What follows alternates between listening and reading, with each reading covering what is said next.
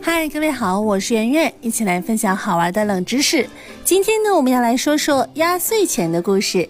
过年的时候，如果你是大人的话，你会给孩子压岁钱；如果你是小朋友的话，你会得到压岁钱。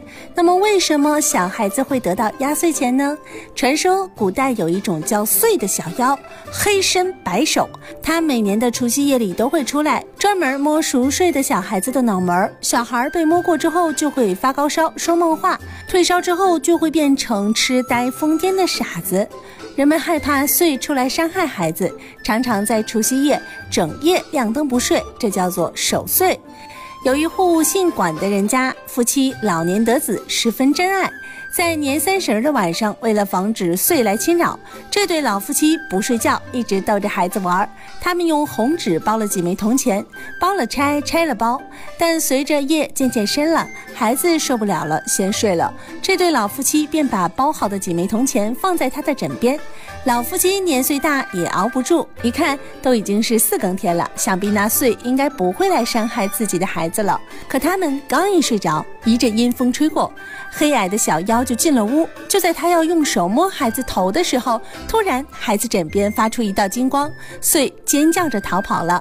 很快这件事儿就传扬开来，大家纷纷效仿，在除夕夜里用红纸包上钱给孩子，因而人们把这种钱叫做压岁钱。而这个“岁”呢，是鬼鬼祟祟的“岁”，和岁月的“岁”发音相同，日久天长就被称为压岁钱喽。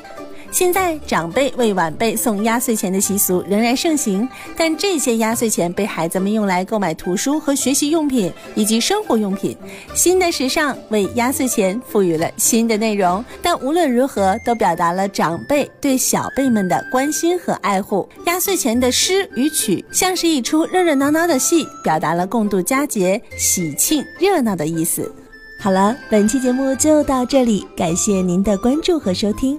如果想第一时间了解节目的更新内容，请点击收藏按钮或者是订阅按钮，随时想听就听。